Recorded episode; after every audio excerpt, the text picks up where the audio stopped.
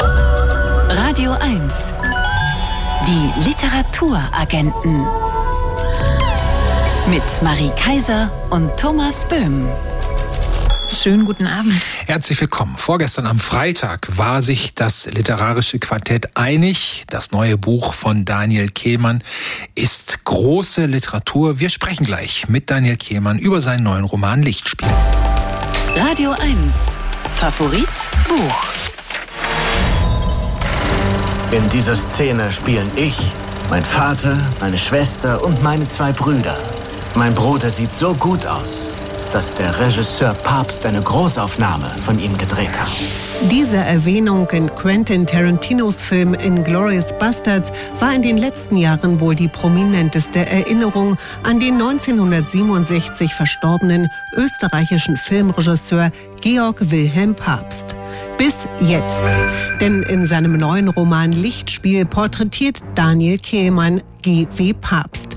Der ging als einer der bekanntesten Regisseure der Weimarer Republik in den 1930er Jahren nach Hollywood, war dort jedoch erfolglos, kehrte schließlich nach Deutschland zurück und drehte Filme für die Nazis. Die Literaturagenten sprechen jetzt mit Daniel Kehlmann über sein Buch, das auch zeigt, wie das Leben in einer Diktatur die Menschen und ihre Haltungen verändert. Wow, Tusch, guten Abend, Daniel Kehlmann. Guten Abend. Es wird ja nicht die gerade gehörte Szene in Inglourious Bastards gewesen sein, die ihre Aufmerksamkeit auf GW Papst gerichtet hat. Wie sind Sie auf den gekommen und was in seinem Leben hat Sie so interessiert, dass Sie einen Roman darüber schreiben wollten?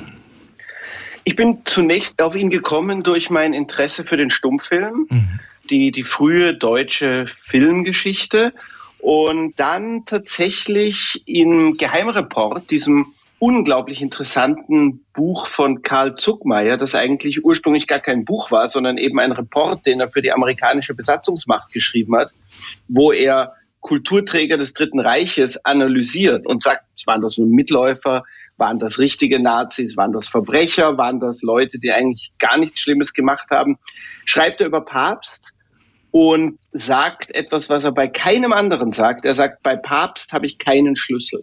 Ich verstehe sein Verhalten nicht. Und da wird man als Romanautor natürlich sofort aufmerksam. In der Eingangsszene des Romans treffen wir einen Zeitzeugen, einen Assistenten, der mit Papst am Film Der Fall Moriander gearbeitet hat, den Papst 1945, also in den letzten Kriegstagen drehte. Dieser Zeuge leidet offensichtlich an Alzheimer. Er kann sich nicht mehr genau daran erinnern, was damals passierte. Warum wollen Sie das Buch mit einem so von seinem Gedächtnis unzuverlässig gemachten Erzähler beginnen? Es ist einfach etwas, was einem häufig auch passiert, wenn man versucht, Geschichte zu recherchieren, und das habe ich ja schon öfter, und sich damit beschäftigt, was passiert ist, dann merkt man, wie die Zeugen, nicht nur wie die Zeugen dement werden, das, aber wie verschwommen alles wird, wie widersprüchlich alles wird, wie unklar alles wird. Und da ist natürlich die Versuchung groß, das gerinnen zu lassen in einer Figur. Jemandem, der eigentlich alles erklären könnte und dabei war, aber die Erinnerung geht ihm verloren. Das ist etwas, was uns auch immer wieder kollektiv passiert mhm. als, als Menschheit. Und natürlich, und ja, da kriegt das auch eine gewisse symbolische Bedeutung. Das ist natürlich besonders passiert in Deutschland und in Österreich in der Nachkriegszeit. Da gab es viele Leute, die sich plötzlich auch nicht mehr erinnern konnten, weil sie nicht wollten. Mhm. Mit diesem Erzähler beginnt ein Panorama von Figuren und Perspektiven. Wir sehen G.W. Papst in der Begegnung mit den Menschen seines Lebens, Greta Garbo und Luise Brooks zum Beispiel, zwei Schauspielerinnen, die durch die Zusammenarbeit mit ihm zu Weltruhm kamen.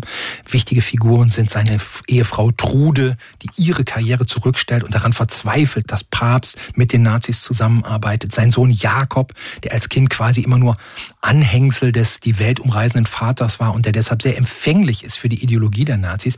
Mit diesen Figuren ergeben sich ganz unterschiedliche Perspektiven auf Papst. Im Film würde man vielleicht von Großaufnahmen und Totalen sprechen. Was war Ihr Konzept? Auf welchen Weisen wollten Sie sich Papst erzählend nähern? Also Sie haben das eigentlich jetzt gerade schon perfekt beschrieben.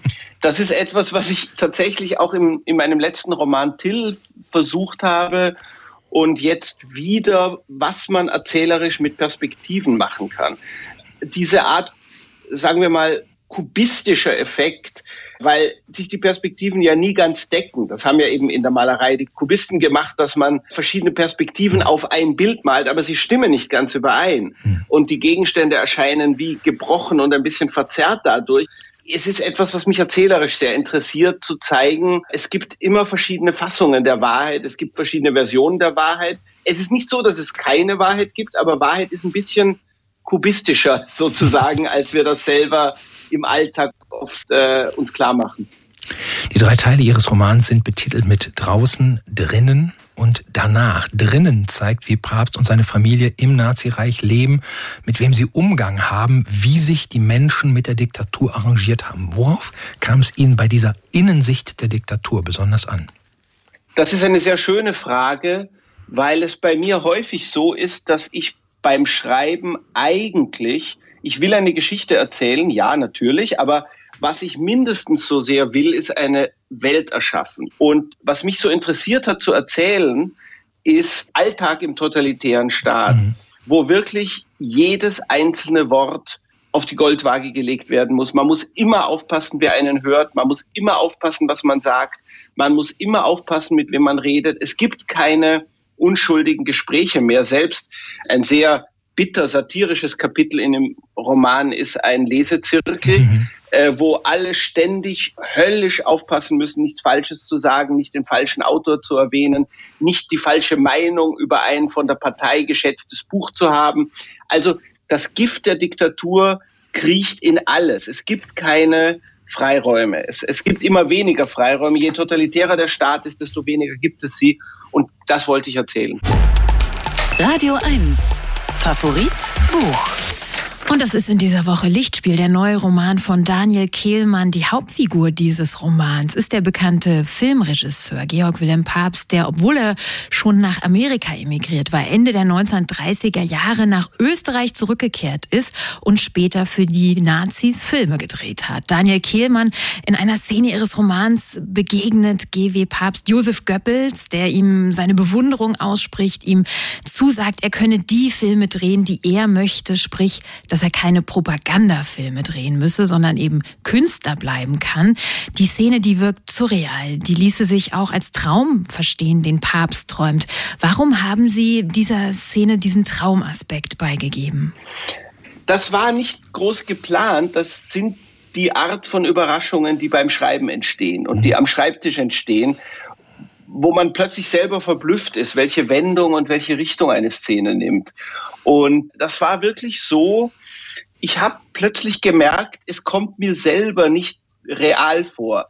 Es kommt mir nicht wie eine reale Szene vor, jemand hat eine Audienz bei Goebbels und die beiden reden miteinander, sondern es entwickelt sich in Richtung seltsamer, wirrer Albtraum. Und es passt natürlich auch, weil der expressionistische Stummfilm, von dem Papst ja herkommt, hat ja diese ungeheuer Traumhafte gehabt, hat mhm. gearbeitet mit vergrößerten Räumen, mhm. riesigen Schatten, Doppelgängern. Und dann dachte ich eben, es fühlt sich richtig an, diese Szene auch zu einer wilden, expressionistischen Stummfilmszene zu machen, außer natürlich nicht stumm, es wird viel geredet, aber zu einer sagen wir, zu einer Szene, die auch im Kabinett des Dr. Caligari stattfinden mhm. könnte. Dieser Traumaspekt hat auch was durchaus Lustiges, wie es in Ihrem Buch überhaupt oft dann absurd komisch wird, wenn der Schrecken auftritt. In einer Szene zum Beispiel, in der zwei SS-Männer einen Mitarbeiter von Papst abholen und die beiden reden wie Figuren aus einem Beckett-Stück. In welches ja. Mischverhältnis wollten Sie Komik und Schrecken in Ihrem Buch setzen? Ich finde, dass es überhaupt nicht so ist, dass Komik den Schrecken verkleinert oder verringert. Im Gegenteil, sie kann ihn sogar noch stärker herausarbeiten, weil es einfach ein Element der Wahrheit ist. Äh, totalitäre Regime und besonders das der Nazis sind natürlich unvorstellbar schrecklich, ja, keine Frage. Sie sind aber immer auch unvorstellbar lächerlich. Mhm. Sie sind nur nicht lächerlich für die Menschen, die ihnen gerade unterworfen sind, mhm. aber für die Beobachter gibt es immer dieses Element der grotesken Lächerlichkeit. Und äh, ich bin ja nicht der Erste, der das macht. Also Sie, Sie haben schon Tarantino erwähnt. Bei ihm ist vieles sehr komisch. Es gibt natürlich Chaplin. Klar. Es gibt auch Horvath zum Beispiel mit seinem wunderbaren Stück Italienische Nacht, wo die Nazis einfach nur vollkommen lächerlich sind. Also, und es ist natürlich auch mein Zugang zur Welt, den ich als Schriftsteller habe. Ich glaube, ich kann gar nichts schreiben, was nicht wo ich nicht zumindest versuche, ob es einem gelingt, ist eine andere Frage, aber wo ich nicht versuche, aus den Dingen eine gewisse Komik zu gewinnen. Lassen wir uns nochmal, Daniel Kiemann, auf Wege Papst zurückkommen, ohne den Schluss verraten zu wollen. Es gibt ein Element in Papst Film, den er 1945 dreht, während die alliierten Truppen schon auf den Drehort Prag vorrücken. Da wirkt es so, als ließe Papst, um den Film fertigzustellen, jeden moralischen Skrupel hinter sich. Aber sie lassen nicht Papst selbst das realisieren, was da passiert, welche Schuld er auf sich nimmt, sondern eben jenen Assistenten, den wir in der Eingangsszene als demenzkranken Zeitzeugen kennengelernt haben. Warum nicht Papst selbst? Weil es ja tatsächlich so funktioniert. Und das Ganze ist Fiktion, das muss ich dazu sagen. Das ist imaginiert. Einerseits wollte ich zeigen, wenn man anfängt, den Weg der moralischen Kompromisse zu gehen, geht man auch immer weiter. Und wenn man so argumentiert, zu sagen, die Kunst, die große Kunst rechtfertigt alles, dann muss man eben auch erzählerisch sehr weit gehen und sagen, ja, okay, aber rechtfertigt sie wirklich die extremsten Entscheidungen? Wann ist der Punkt, wo man sagt, nein, bei aller Verehrung für die Größe der Kunst, jetzt ist die Stelle erreicht, der Punkt erreicht, wo sie nicht mehr alles rechtfertigt. Also das wollte ich erzählen, indem ich es zuspitze. Aber dann wollte ich eben auch erzählen, dass in einer Diktatur solche extremen Entscheidungen immer über Euphemismen funktionieren. Es wird nicht ausgesprochen, das Schlimme, das man tun will also ich will jetzt auch nicht verraten, was passiert, deswegen spreche ich jetzt Klar. auch ein bisschen Klar. unklar, aber es wird, es wird immer nur angedeutet, damit jeder nachher sagen kann, oh, ich habe davon nichts gewusst, ich habe das nicht gesagt, ich habe das nicht gewollt. Das hat man zum Teil schon gegenwärtig in dem Moment, da man Anordnungen trifft. Deswegen trifft man sie so unklar. Es gibt ja den berühmten Umstand, dass selbst Hitler nirgendwo öffentlich oder vor Zeugen gesagt hat, bauen wir Konzentrationslager mhm. mit Gaskammern. Das lief alles über Euphemismen, das lief alles über Andeutungen, aber die Leute wussten sehr genau, was sie tun. G.W. Papst ist 1967 in Wien gestorben, konnte seit 1957 aufgrund einer Parkinson-Erkrankung nicht mehr arbeiten. Wenn Sie ihn hätten treffen können bei der Vorbereitung für Ihren Roman Daniel Kehlmann, worüber hätten Sie gern mit ihm gesprochen? Zum Teil hätte ich gerne über seine Filme, vor allem die frühen Stummfilme gesprochen, denn er war wirklich ein Genie. Er war einer der Erfinder des Films, wie wir ihn kennen. Deswegen verehrt Tarantino ihn auch so. Also vor allem, das hätte ich ihn gerne gefragt. Und dann, ja, dann hätte ich ihn gerne gefragt, als er zurückgegangen ist und dann auch geblieben ist. Er hätte ja noch Wege gehabt, Nazi-Deutschland und Österreich zu verlassen als er geblieben ist, warum ist er mit seinem Sohn geblieben? Warum hat er seinen Sohn dann in das damals Nazi-Internat Salem geschickt? Mhm. Warum hat er zugelassen, dass sein Sohn zu einem kleinen, jungen Nazi gemacht wird durch dieses System der ständigen Indoktrinierung? Denn mhm. das war wirklich so, das konnte ich in seinen Briefen und in den Briefen des Sohnes nachlesen in der deutschen Kinemathek.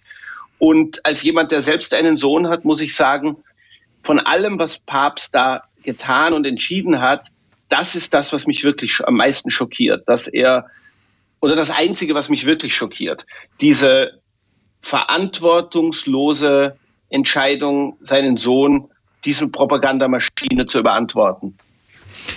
Vielen Dank für dieses Gespräch, Daniel Kehmann, und für Ihren Roman Lichtspiel, der, ich kann da nur einen Kollegen zitieren, wirklich Weltliteratur ist. Vielen Dank. Und wenn Sie diese Weltliteratur entdecken wollen, Daniel Kehlmanns Roman Lichtspiel ist im Rowold Verlag erschienen. 480 Seiten kosten 26 Euro. Radio 1. Reine Poesie. Der Gedichtband des Monats.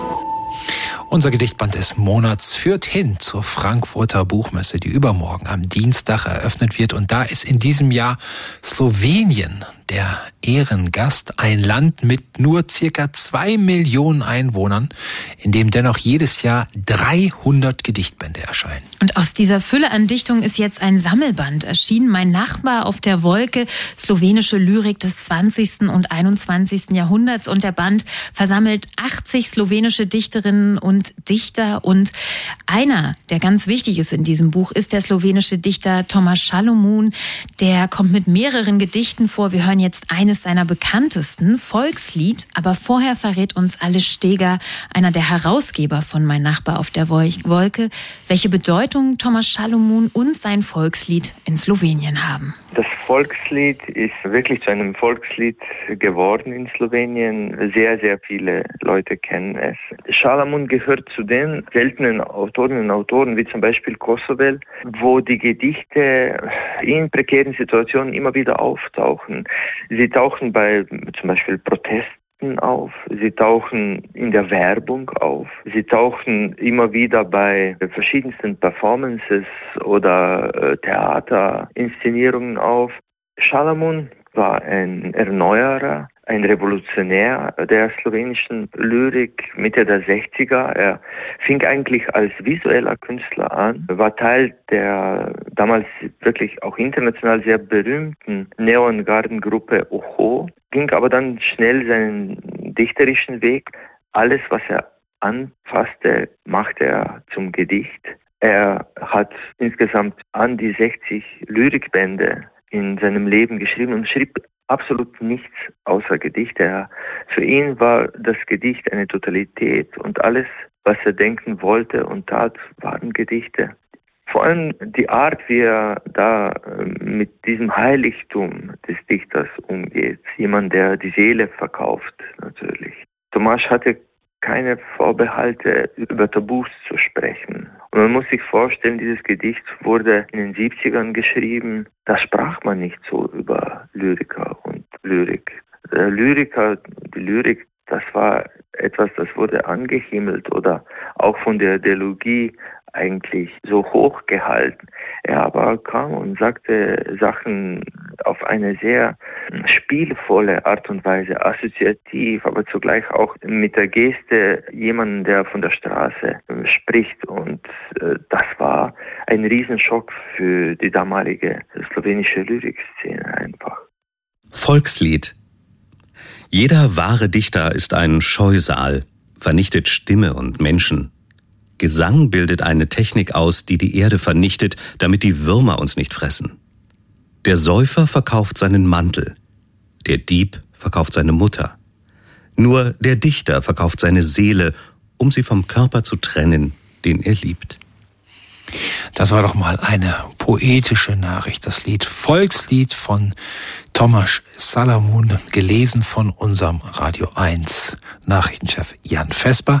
Das Gedicht findet sich in dem Band Mein Nachbar auf der Wolke, slowenische Lyrik des 20. und 21. Jahrhunderts, der im Hansa Verlag erschienen ist. Die Herausgeber des Bandes sind Matthias Göritz, Amalia Maczek und Alle Steger. 312 Seiten kosten 36 Euro. Auf dem Buch, das du mitgebracht hast, Marie, sehe ich ein Schlüsselloch und durch dieses Schlüsselloch schaut mich ein sehr vertrautes Auge an. Und zwar das Auge der wohl berühmtesten Frau der Kunstgeschichte, der Mona Lisa. Das Buch heißt Wie ein Himmel in uns, meine Nacht allein im Louvre und wurde geschrieben von der französischen Schriftstellerin Jakuta Ali Kawasovic, die genau das tun durfte, wovon sicherlich viele träumen, eine Nacht im Museum zu verbringen und nicht in irgendeinem Museum, sondern im Louvre. Wie hat sie das geschafft?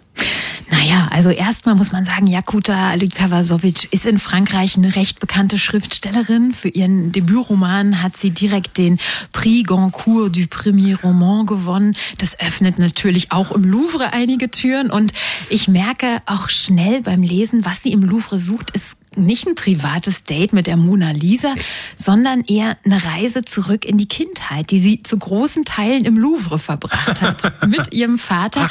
Und sie erzählt, wie ihr Vater, der 1971 aus Jugoslawien nach Paris gekommen ist, der dem Militärdienst dort entkommen wollte. Gerade mal 20 war er, wie er den Louvre so als eine Art Schutzraum für sich empfunden hat.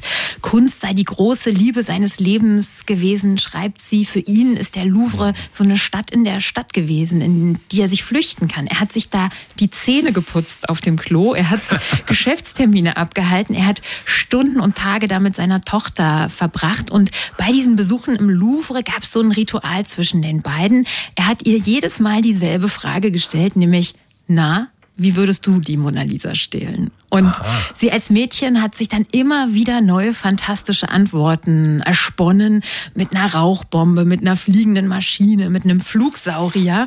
Und sie zitiert ihren Vater, den Kunstliebhaber, dann mit den Worten, in gewisser Weise könnte man sogar sagen, dass das, was wir Kunst nennen, weniger für das Gesehenwerden gemacht ist, sondern eher für das Gestohlenwerden. Das heißt also, der Louvre hat eine Frau allein in diese große Schatzkammer der Kunst reingebracht eingelassen, die schon als Kind mit ihrem Vater darüber fantasiert ja. hat, wie sie am besten die Mona Lisa klauen können. Hält sich denn Jakuta Ali Kavasovic an die bestimmt sehr strengen Regeln da, auch in der Nacht?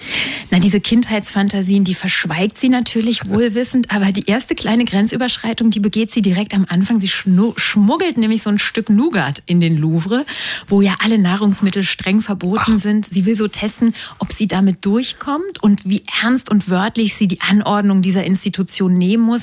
Denn so kündigt sie an, sie habe noch ein Geheimnis in der Tasche, das sie uns aber nicht verrät. Und es gibt noch so ein Spannungselement. Der Sicherheitsmann sagt zu ihr, bevor er sie alleine lässt, wie so eine Warnung, Sie werden schon sehen, nachts ist hier alles anders. Oh. Und auch aus dieser Ankündigung zieht das Buch von Anfang an eine gewisse Spannung. Und was treibt sie denn da nachts im Louvre?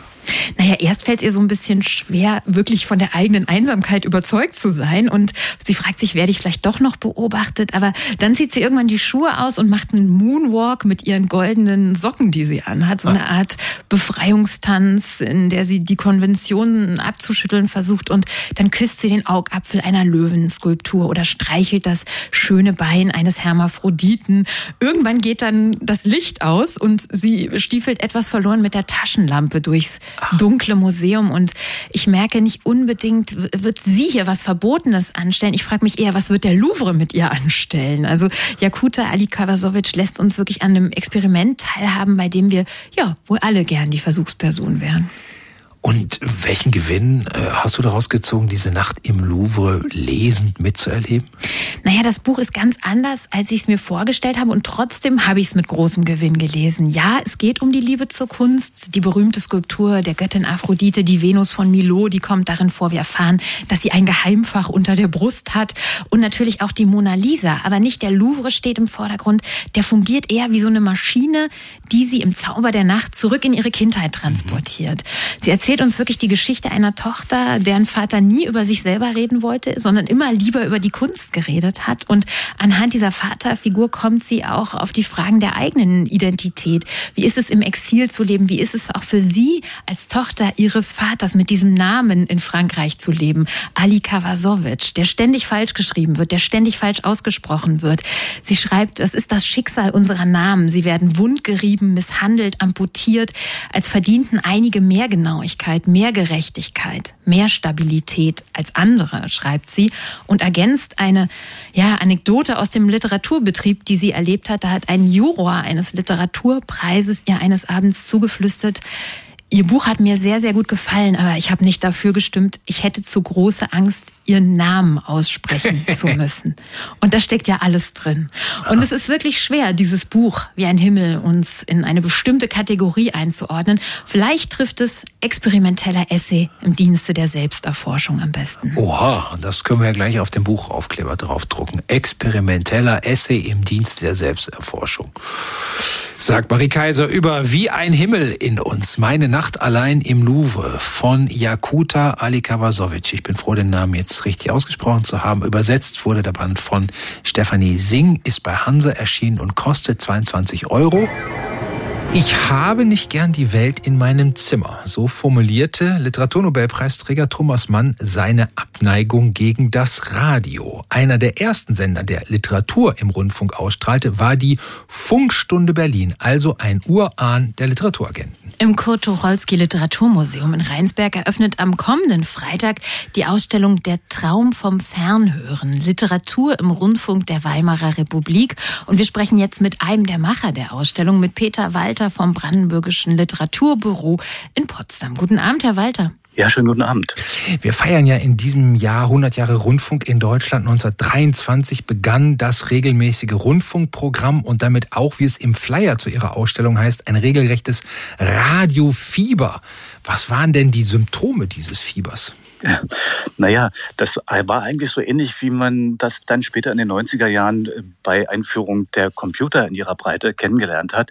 Das heißt, äh, überall entstanden Radioclubs und Bastelvereine. Es mhm. wurden Zeitschriften herausgegeben. Das waren am Ende über 60 verschiedene Zeitschriften mit zweieinhalb Millionen Abnehmern. Man machte sich gegenseitig kundig ähm, über die Bedienung der Rundfunkgeräte und man muss sich vorstellen, der Alltag in der Frühzeit des Mediums sah ganz anders aus als heute, wo man einfach auf einen Knopf drückt.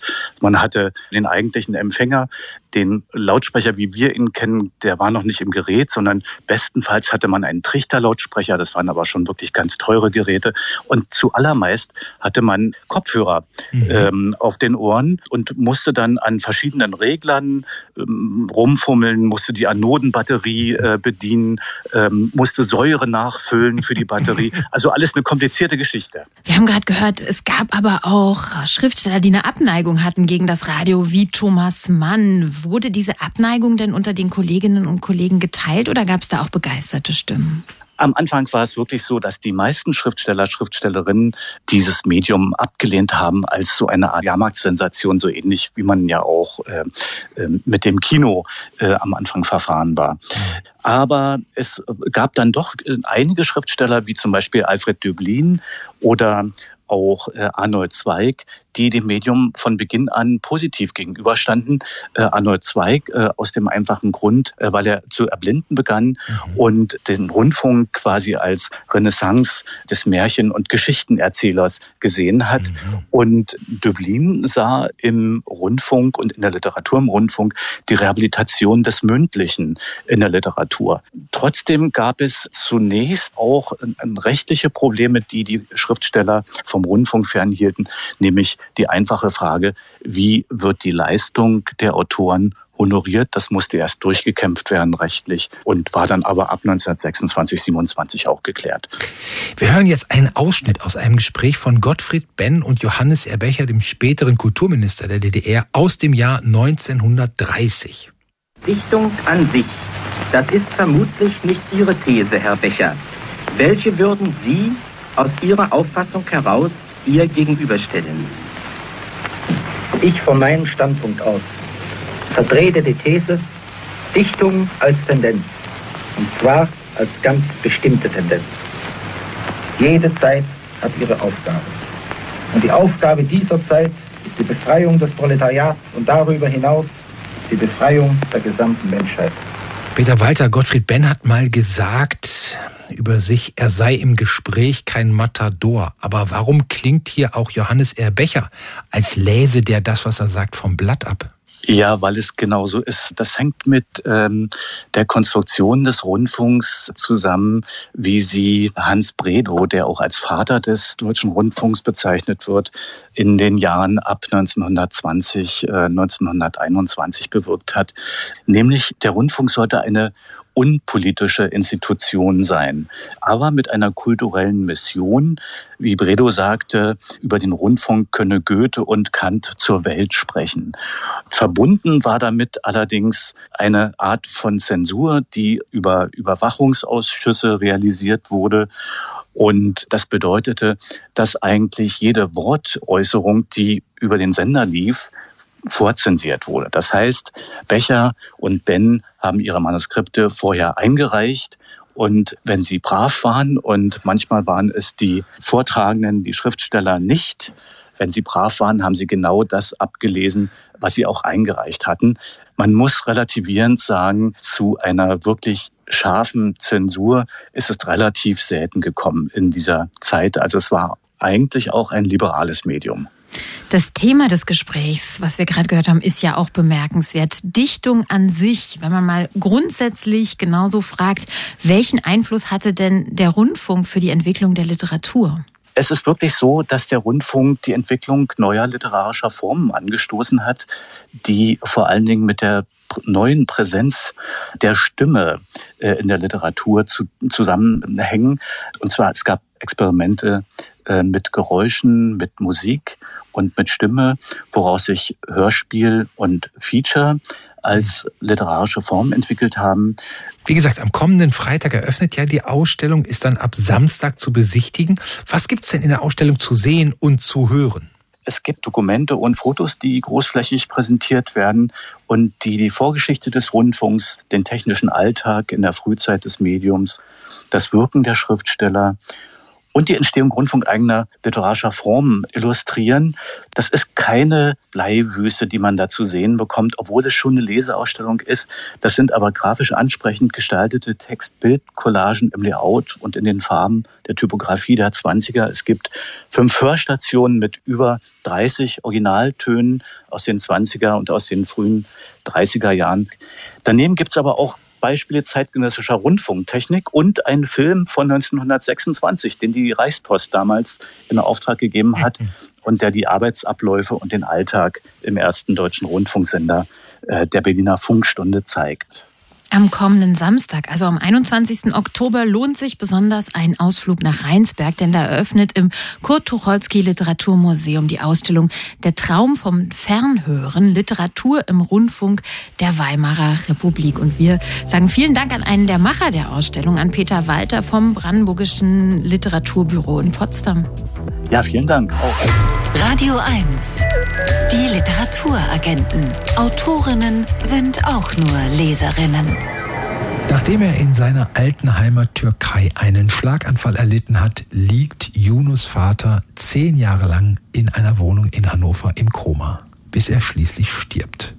Yunus versucht, das Leben des Vaters zu rekonstruieren, aus dessen Erzählungen, Märchen, aus Arztbriefen und anderen Dokumenten. Vaters Meer heißt der Roman des 1983 in Hannover geborenen Autors Dennis Udlow über einen Schicksalsschlag, der eine ganze Familie prägt. Und die Kulturwissenschaftlerin, Journalistin und Schriftstellerin Mitu Sanyal hat das Buch für die Literaturagenten gelesen. Guten Abend, Mitu. Guten Abend. Fangen wir doch mal beim Titel an. Welche Bedeutung hat das Meer in diesem Buch über einen Mann, der ja ans Bett gebunden ist, also quasi völlig getrennt ist von der Weite und der Grenzenlosigkeit des Meeres? Ja, genau. Das Meer ist ja auf dem Cover des Buches und mhm. das durchdringt schon so die ganze Geschichte wie so ein Hintergrundrauschen.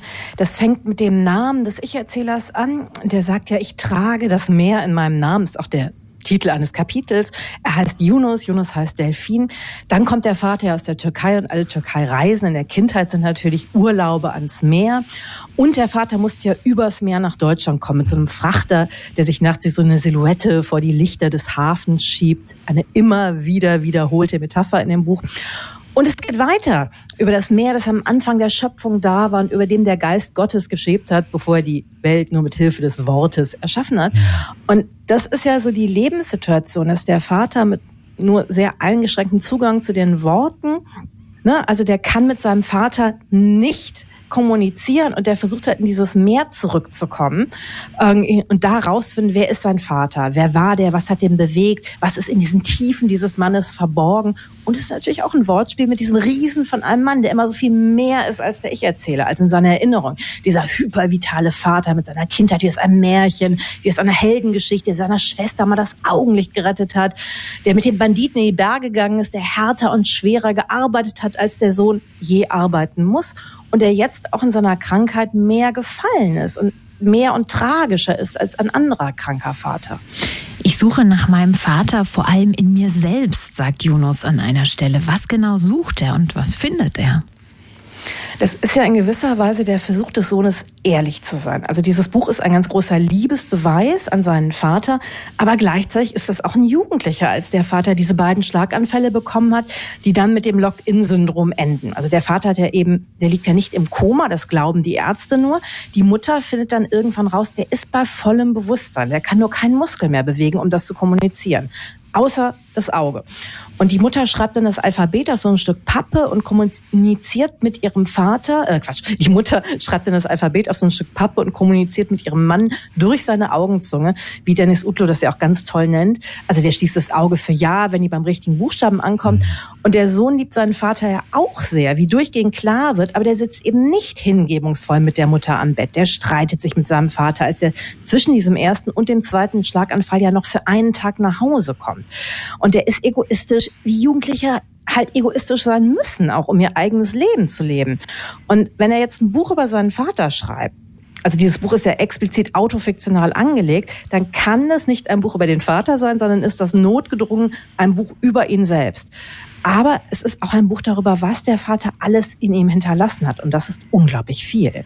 Zum Beispiel? Diese große Liebe zur Welt, diese Hingabe zur Welt. Aber der Vater hat ja diese unglaubliche Wut, die ausgelöst wird von realen, ne? also Leute sind auch wirklich nicht nett zu dem in Deutschland, aber die Wut ist tiefer und älter und die hat der Sohn natürlich einfach auch. Also er ist halt der Vater und er ist eben nicht der Vater. Und das versucht er so ein bisschen herauszuschälen in dem Buch. Mhm. Der Vater wird ja vor allem auch, du hast es schon gesagt, von seiner Frau Senem gepflegt, zehn Jahre lang. Wie wird Senem und ihr großer Liebesdienst im Buch dargestellt? Also die Mutter ist ja für mich wirklich so die heimliche Hauptfigur des Buches, weil sie so eine wahnsinnig komplexe Figur ist. Ne, die findet einen Weg zu ihrem Mann durch das Locked-in-Syndrom hindurch. Die legt sich mit allen Ärzten an die ganze Zeit. Die holt ihren Mann, der ja rund um die Uhr Pflege braucht, dann schließlich nach Hause. Gleichzeitig hatten die beiden aber auch keine konfliktfreie Ehe. Die mhm. hat den auch mal mit dem Sohn für ein Jahr verlassen. Und trotzdem gibt es diese echte Bindung zwischen den beiden. Das Buch heißt zwar Vaters Meer und es erzählt auch die Geschichte, auch die Geschichte der Kindheit des Vaters, aber es erzählt fast noch lauter die Geschichte dieser Liebe, zwischen der Mutter und dem Sohn. Und ich habe super viel darüber, über mein Verhältnis zu meinem Sohn gelernt. Also wie ist es, ein Sohn zu sein? Ich weiß ja nur, wie es ist, eine Tochter zu sein. Und kein Buch, das ich bisher gelesen habe, hat mir so tiefe Einblicke in das Sohnsein gegeben. Und Sanem ist ja eine total gebildete Frau, die bricht ihre Promotion ab, um mit ihrem Mann nach Deutschland zu gehen. Natürlich werden die Abschlüsse dann hier nicht anerkannt. Es ist auch eine super lustige Frau, wenn der Sohn dann erzählt, ach weißt du Mama, wir reden so wenig miteinander, weil du dich einfach nicht genug für den Anarchismus interessierst, so wie ich den Anarchosyndikalismus. Dann fängt die einfach nur an zu lachen. Und er fragt sie, nimmst du mich nicht ernst? Sie so, nee, nee, ich bin total stolz auf dich. Fatma Eidemir hat über das Buch von Dennis Utlo gesagt, es habe ihr Herz gebrochen und wieder zusammengeflickt. War das für dich auch eine so emotionale und heilsame Lektüre? Ja, total. Also weil es diese große Ehrlichkeit hat, weil sich dieser Erzähler so nackt macht und dabei ich finde, überhaupt nicht pathetisch ist. Ähm, ich habe die ganze Zeit geweint. Ich weine ja immer bei Büchern, die mich wirklich oh. bewegen. Und, und ich hatte immer das Gefühl danach, ich bin, ich gehe größer und stärker raus und bin auch ein liebesfähigerer Mensch danach. So wie dieser, dieser Sohn im Laufe des Buches auch immer fähiger wird zu lieben oder die große Liebe in sich selbst zu erkennen. Die ist ja da. Zum Schluss brauchen wir es immer, wie immer ganz kurz. Wir brauchen dein Kurzurteil für den Buchaufkleber. Ich kann mich da nur Fatma Eidemir anschließen. Es ist wirklich ein Buch, das einem das Herz bricht und es wieder neu zusammensetzt. Es ist politisch, privat und auch sehr, sehr klug. Sagt Mitu Sanyal über Dennis Utlu, Vaters Meer. Der Roman ist im Surkamp Verlag erschienen, 384 Seiten, kosten 25 Euro und wir danken dir sehr für diese von Herzen kommende Empfehlung, Mitu. Ja, aber wirklich. Dankeschön. Bis bald, tschüss. Bis bald, ciao. Sie war das coolste Mädchen in Berlin-Lichtenberg. So beschreibt die Journalistin und Autorin Anja Reich ihre Freundin Simone, mit der sie gemeinsam die aufregenden Umbruchzeiten in Ostberlin in den 1980er und 90er Jahren erlebt hat. Bis Simone an einem Oktobertag im Jahr 1996 aus dem Fenster springt und ihr Leben beendet. Ein Vierteljahrhundert nach dem Suizid ihrer Jugendfreundin aus der DDR will Anja Reich in ihrem Buch Simone ungeklärte Fragen klären. Fragen wie, was ist damals passiert? Wer war Simone wirklich? Hätte sie Anja Reich den Tod ihrer Freundin verhindern können. Über Simone sprechen wir jetzt mit Anja Reich, mit Anja Reich, die live bei uns im Studio ist. Herzlichen Willkommen, guten Abend. Danke, guten Abend. Guten Abend. Sie schreiben am Anfang Ihres Buchs die Sätze, einen Tag vor ihrem Tod rief Simone mich noch einmal an. Das weiß ich genau, denn ich hatte keine Zeit. Sie beginnen Ihr Buch mit einer Alltagsszene. Es ist der Geburtstag Ihres Sohnes, ein trubliger Tag. Sie haben Besuch. Mittendrin ruft auch noch Ihre Freundin an. Und es ist eines der letzten Gespräche, das Sie miteinander führen. Warum haben Sie diese Situation als Einstieg für Ihr Buch gewählt?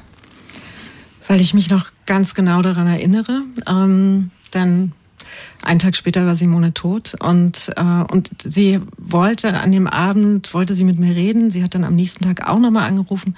Da hat sie gefragt, ob ich zu ihr kommen kann. Und ich hatte keine Zeit, ich habe gearbeitet und sie klang auch gut am Telefon. Es schien ihr gut zu gehen. Aber ich habe mich natürlich immer gefragt, was wäre gewesen, wenn ich Zeit gehabt hätte, wenn ich zu ihr gekommen wäre.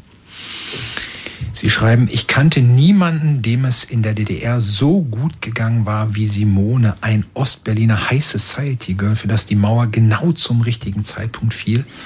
Ob es vielleicht aber genau die rasanten gesellschaftlichen Veränderungen der Wendezeit waren, die mit zu Simones Tod geführt haben, auch dieser Frage gehen Sie in Ihrem Buch nach. Welche Antworten haben Sie gefunden? Ich habe ganz viele Antworten gefunden. Ich habe mich, ähm, ich habe Simone ja kennengelernt, als ähm, ich 16 war und sie 15. Und ich kannte zum Beispiel ihre, ich wusste gar nichts über ihre frühe Kindheit, wie, woher sie kam, dass sie in Pasewalk geboren wurde. Ich wusste zum Beispiel nicht, dass sie in einer Wochenkrippe war. Ich glaube, das wusste sie nicht mal selbst. Und mit diesen Sachen habe ich mich zum Beispiel beschäftigt und wie sie in der Schule war. Ich habe mich mit Schulfreundinnen getroffen von ihr, habe mir erzählen lassen, dass sie da sehr schüchtern war, ein ganz anderes Mädchen als das, was ich dann eigentlich kennenlernte, wenn ich mit ihr ausgegangen bin, tanzen gegangen bin und so. Und ähm, aber da war natürlich eben auch die Wendezeit, als irgendwie für uns alle alles auseinanderbrach und alles neu anfing. Und wir haben diese Wendezeit sehr viel, also da waren wir sehr eng zusammen. Wir haben um die Ecke voneinander gewohnt und haben uns ständig gesehen und es wirkte so, als käme Simone super klar. Die hat sich gleich irgendwie Jobs im Westen gesucht und wusste gleich, wo es welche Klamotten gibt. Die ist gleich losgereist durch die ganze Welt. Die war so furchtlos. Und das hat mich schwer beeindruckt. Ich dachte immer wirklich, Simone kostet diese Freiheiten aus und dass sie in diesen Freiheiten aber eben auch verloren gegangen ist das habe ich irgendwie nicht gemerkt oder vielleicht zu spät gemerkt. Sie haben es gerade schon beschrieben, dass Sie teilweise Sachen über Simone erfahren haben, die Sie nicht wussten, die selbst Simone nicht wusste, wie das mit der Wochenkrippe, was ja schon ein großer Eingriff ist in das Leben eines Kindes. Sie beschreiben, dass sie dann die Eltern tatsächlich kaum gesehen hat, weil man hat die da Montag abgegeben und ich glaube teilweise Freitag. am Freitag wieder mhm. abgeholt. Und Sie haben auch Simones Tagebücher gelesen, in denen Sie selbst ja dann auch vorkamen. Sie konnten Ihre Gedanken genau nachvollziehen. Wie war es für Sie, Ihre Freundin so viele Jahre nach ihrem Tod auf diese andere Weise kennenzulernen? Das war ganz schön. Also gerade die Stellen ähm, oder viele Stellen, in denen ich auch vorkam, wo ich merkte, wir waren uns doch sehr nah. Wir hatten irgendwie echt schöne Momente ähm, miteinander. Es gab aber auch so eine Stelle, wo sie mich also ja wo wir uns nicht so gut verstanden haben, wo wir uns gestritten hatten. Und da war total interessant, ihre Perspektive zu lesen. Es war auch nicht besonders angenehm. Aber ich habe ihn durch meine Recherchen über sie, auch ähm, über die Krankheit, die sie am Ende hatte, habe ich eben auch jetzt deuten können, ähm, warum sie sich so verhalten hat, äh, warum sie manchmal so abweisend war, so auch gemein mitunter. Also viele Freundschaften sind eben auch zerbrochen, weil Simone gerade in den letzten Jahren ähm, krank war, also und psychisch krank und äh, und weil sie ähm, sich sehr schnell verlassen gefühlt hat zum Beispiel. Man brauchte bloß irgendwas zu sagen oder irgendwas zu machen, dass man sich gar nicht bewusst war. Und sie hat, sie war tief verletzt und hat sich dann abgewendet. Mhm. Nun haben wir dieses Interview schon äh, vor, ich glaube, ein paar Wochen verabredet und mir ist beim Lesen des Buchs aufgefallen, Moment, heute ist ja der 15. Oktober. Heute ist genau heute der Todestag ihrer Freundin Simone, genau heute vor 27 Jahren hat sie sich mhm. das Leben genommen. Wann ist Ihnen das aufgegangen, dass das genau heute ist und wie haben Sie diesen Tag erlebt? Also ich glaube, mir ist es erst vor zwei Tagen aufgefallen, als klar war, mein Sohn äh, hat Geburtstag, also der hatte gestern Geburtstag und Simone hat sich eben ähm, genau an dem Tag nach seinem Geburtstag das Leben genommen und ähm, daran habe ich natürlich dann irgendwie gedacht und habe gedacht, ja, sage ich es, sage ich es nicht. Jetzt haben Sie es gesagt, Sie haben es auch gemerkt und ähm, ja, ich war heute im Garten in Brandenburg und äh, bin zurück in die Stadt gefahren mit meinem Mann äh, gerade und und das Navi führt mich eigentlich sonst immer einen anderen Weg lang, aber heute hat es mich seltsamerweise genau an Simones Haus vorbeigebracht. Manches im Leben ist dann vielleicht doch kein Zufall. Wir sprechen gleich noch weiter mit Anja Reich über ihren Roman Simone. Aber wir wollen an dieser Stelle auch, auch weil es heute dieser Tag ist, gerne ein Lied für Simone spielen, die nicht das Glück hatte, wirklich einen Song, der zu ihr passte, auf ihrer Beerdigung gespielt zu bekommen. Und wir haben sie vorher gefragt, welchen sie aussuchen würden. Und sie haben sich entschieden für Take That, How Deep Is Your Love. Warum dieser Song? Das ist ein Song, der ist äh, 1996 genau in dem Jahr rausgekommen, in dem Simone gestorben ist. Und ich bin mir sicher, dass sie den gehört hat. Und sie hat sich ganz oft, glaube ich, auch gefragt, how deep is your love, wenn sie mit einem Mann zusammen war.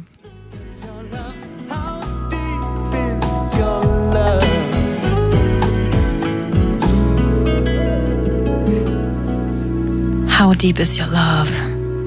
Take That aus dem Jahr 1996, in das wir jetzt alle zusammen zurückgereist sind. Und es ist das Jahr, in dem sich Simone, die Freundin der Journalistin und Autorin Anja Reich, das Leben genommen hat. Sie hat darüber ein Buch geschrieben, das auch Simone heißt. Und natürlich, Anja Reich, geht es Ihnen wie so vielen Angehörigen von Menschen, die Suizid begehen. Sie fragen sich, hätte ich es nicht merken müssen? Und Sie schreiben im Buch sehr einprägsame Sätze über die Zeit damals. Sie schreiben, bei wem war das Leben schon normal in den 90ern? Und was hieß eigentlich normal, wenn alles, was man an Normen und Werten gelernt hatte, nicht mehr galt? Wie soll man erkennen, dass es jemandem schlecht geht, wenn man selbst mit der Überforderung kämpft? Haben Sie durch das Schreiben an Simone sich von dieser Frage, warum habe ich nichts gemerkt, auf gewisse Weise befreien können? Ja, ich denke schon. Ähm, ich habe eben nicht nur mit äh, Simones Eltern gesprochen und mit ihren Angehörigen und mit ihren Freunden, sondern eben auch mit Psychologen und mit einem Suizidforscher. Und, ähm, und da habe ich eben auch gemerkt, also einmal, wie, wie schlecht es ihr gegangen sein muss äh, in den letzten Tagen, Stunden, Wochen. Ähm, aber eben auch, dass, ähm, ja, dass es kompliziert ist. Also, dass wenn ich an dem Tag Zeit gehabt hätte, wenn ich zu ihr gegangen wäre, hätte ich vielleicht an dem Tag etwas verhindern können, aber vielleicht eben nicht drei Tage später. Also ich habe mir auch genau erklären lassen oder ich habe also der Suizidforscher hat versucht, mir zu erklären, was in den letzten Stunden, Minuten von Menschen, die sich das Leben nehmen, vor, vorgeht. Aber es ist total schwer festzustellen. Er hat gesagt, wir sind eigentlich in der Suizidforschung seit 50 Jahren nicht weitergekommen, weil die Menschen eben nicht mehr Auskunft geben können und weil es alles sehr vage ist. Aber ich bin am Ende ähm, habe ich Antworten bekommen und ich konnte in gewisser Weise auch Abschied nehmen. Ich habe irgendwann gemerkt, dass ich mich eigentlich immer dem Abschied verweigert habe. Ich wollte Simone noch nicht gehen lassen. Welche dieser Antworten war die wichtigste für Sie? Welche Antwort war die wichtigste? Ähm ja, das ist eben von, ich, ich glaube, dass es schon, dass sie krank war. Also, dass es etwas war, was jetzt nicht von heute auf morgen gekommen ist, sondern sie war eigentlich schon, also bestimmt zwei Jahre krank und man, ich habe eben auch in ihren Tagebüchern dann so nach Hinweisen gesucht und ehrlich gesagt fing bestimmte Hinweise habe ich schon in, ihr, in der Pubertät gemerkt, als sie so 14, 15 war. Da gab es zum Beispiel auch immer schon so eine Art Todessehnsucht bei ihr, also die immer wieder so aufpoppte. Mhm. Und, ähm, und das muss jetzt nicht heißen, dass, dass man sich das Leben nimmt, aber es, es gibt schon irgendwie viele, viele Zeichen und es hat sich aufgebaut und sie ist am Ende ist sie ziemlich verloren gegangen, weil sie ähm, auch in Berlin in dieser Umbruchzeit sehr einsam war. Also alle hatten mit sich selbst zu tun. Ihre Eltern sind weggezogen, weil die in Berlin ihre Arbeit verloren hatten. Ihr Bruder hatte äh, seine Arbeit verloren, war gerade dabei wegzuziehen. Ich habe wie wild gearbeitet und habe schon eine Familie gehabt und alles ging drunter und drüber und so ging es eben auch allen ihren Freunden. Ich glaube schon, wenn sie ähm, mehr Struktur, mehr Leute um sich herum gehabt hätte, hätte ihr das geholfen. Dann hätten vielleicht auch mehr Leute gemerkt, was mit ihr los ist. Sie haben es gerade schon gesagt, dass Sie auch irgendwie Probleme hatten, sich von Simone zu verabschieden, sie gehen zu lassen und dass es Ihnen deswegen auch schwer gefallen ist, das Buch zu beenden. Wie geht es Ihnen denn jetzt, wo das Buch beendet ist, wo Simones Geschichte in der Welt ist und Sie diese mit Menschen teilen, die Simone und Sie ja gar nicht gekannt haben? Wie fühlt sich das an? Das fühlt sich ganz gut an. Ähm, also zur Buchpremiere kamen allein sieben Mitschüler von ihr aus ihrer Abi-Klasse und ähm, und ich habe so ein bisschen gedacht, wir waren ja alle so schockiert nach ihrem Tod. Keiner war richtig in der Lage, damit umzugehen. Die Beerdigung war ziemlich schrecklich. Und ich habe so ein bisschen gedacht, dass die Trauerfeier, ähm, die sie vielleicht nie hatte, und, und viele Leute melden sich bei mir und erzählen, wie es ihnen ergangen ist äh, damals. Und es ist, wenn ich Lesungen irgendwo habe, dann kommen, manchmal kommt eine Freundin von ihr und ähm, und es ist ganz schön. Simone hatte wirklich auch sehr gute Freunde, die alle ziemlich cool waren. Und das, ich freue mich auch darüber, die alle jetzt kennenzulernen. Mhm. Und wir haben vorhin auch schon kurz drüber gesprochen. Das ist bei dem Thema Selbstmord immer, man ist immer so bei vorsichtig zu sein. Man hat das Gefühl, man weiß ja auch, es ist auch gefährlich, darüber zu reden, heißt es. Es ist ein schambesetztes Thema. Es ist ein Thema, bei dem man Angst hat, dass man etwas triggert. Wie erleben Sie das jetzt beim Schreiben Ihres Buches und beim Umgang mit diesem Buch? Also ich habe ehrlich gesagt nicht daran gedacht beim Schreiben, dass ich irgendwas triggere. Ich wollte einfach nur wissen, warum ist meine Freundin gestorben. Und ähm, ich habe aber auch diese Zeit, diese Umbruchzeit eben recherchiert und wollte wissen, war Simone ein Einzelfall oder gab es wirklich ähm, viele Suizide damals? Und ich habe recherchiert, das ist ganz schwer festzustellen ist, weil es gibt verschiedene Statistiken. Ich will jetzt da nicht ins Detail, ähm, da im Detail drauf eingehen, aber man kann eigentlich, man kann diese Frage nicht mehr richtig beantworten, weil die DDR hatte eine andere Suizidstatistik als die Bundesrepublik. Und ich finde gerade, also ich habe eben auch mit Forschern gesprochen, mit Psychologen und die sagen mir, alles ist ganz wichtig, dass dieses Thema aus diesem Tabubereich geholt wird, weil das eine ganz, ganz häufige Todesart ist. Und darüber sprechen eben auch jetzt viele mit mir, die sind sehr froh, dass sie endlich mal darüber sprechen können. Und das ist eben eine Erfahrung, die ich mache, ähm, eben darüber zu sprechen, dass es auch hilft. Also dass es uns hilft als sozusagen Freunde, Angehörige, aber vielleicht auch Menschen, die psychische Probleme haben und ähm, ja, denen so geht, wie es Simone eben auch ging. Und ein Buch, das dabei auf jeden Fall hilft, ist Simone. Das Buch ist im Aufbauverlag erschienen, hat 304 Seiten, kostet 23 Euro. Und wir sagen vielen, vielen Dank, Anja Reich, fürs Vorbeikommen und für dieses Gespräch heute am 15. Ihnen. Oktober. Und wir möchten trotzdem an dieser Stelle noch auf die Telefonseelsorge hinweisen, die Menschen hilft, die über Suizid nachdenken, aber auch ihren Angehörigen Hilfe anbietet per Telefon unter 0800 111 0111 oder unter telefonseelsorge.de. Ich wiederhole nochmal die Nummer 0800 111 0111. Und das waren auch schon wieder die Literaturagenten für heute. Nächste Woche gibt's eine Sondersendung, mhm. denn nächste Woche ist Buchmesse in Frankfurt und Thomas und Gesa fahren hin. Allerdings, unter anderem, um Christopher Clark zu treffen, der ein großes neues Buch geschrieben hat über die Revolution von 1848, 49. Viele tolle Szenen, die hier in Berlin spielen. Wir treffen Cornelia Funke, eine der erfolgreichsten deutschsprachigen Autorinnen überhaupt. Wir werden berichten über die Friedenspreisverleihung an Salman Rushdie. Äh, also das all das in der in den Literaturagenten am kommenden Sonntag. Viel Spaß in Frankfurt und Dankeschön. bis bald. Bis dann. Tschüss. Radio 1. Nur für Erwachsene.